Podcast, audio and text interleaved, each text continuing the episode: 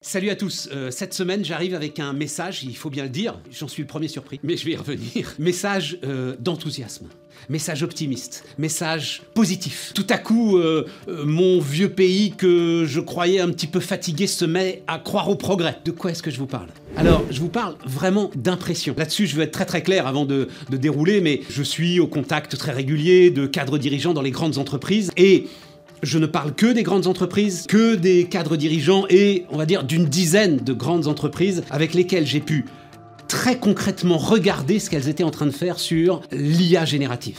Et cette frénésie qui nous a tous saisis autour de l'IA générative. Et le constat, et c'est là qu'il est formidable, c'est que j'ai l'impression que personne n'a peur. Chacun est, parfaitement conscient hein, du tremblement de terre que euh, ça représente. Alors, euh, dans les entreprises, des, dizaines de... On dit des POC, vous savez, des, des dizaines d'expérimentations euh, ont été lancées. Dans tous les sens. Tous les services veulent essayer d'expérimenter quelque chose. Mais c'est ça qui est formidable. Alors attention, juste un point, c'est que ça coûte cher. C'est-à-dire, ce que j'entends aussi là, mais vraiment très récemment, là, depuis euh, quelques semaines, c'est gentil, là, les 70 expérimentations.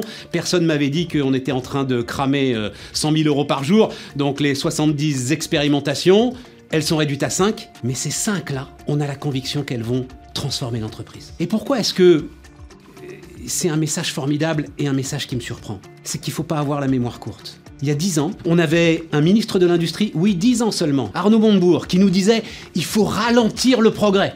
Ah, Vous l'avez oublié, moi j'ai pas oublié, ça m'a traumatisé. Il faut ralentir le progrès pour laisser ceux qui sont en place le temps de s'adapter. Eh ben, j'ai l'impression là qu'aujourd'hui, ou en tout cas les entreprises avec lesquelles j'ai été en contact, personne ne veut ralentir le progrès. Y compris d'ailleurs sur le management du changement. C'est très compliqué. Vous avez tous parfaitement conscience qu'en lançant des expérimentations, vous mettez en danger votre propre job. Oui, mais vous avez tous aussi parfaitement conscience qu'il peut en sortir aussi de nouvelles missions enthousiasmantes et qu'en tout cas, globalement, vous n'avez pas le choix.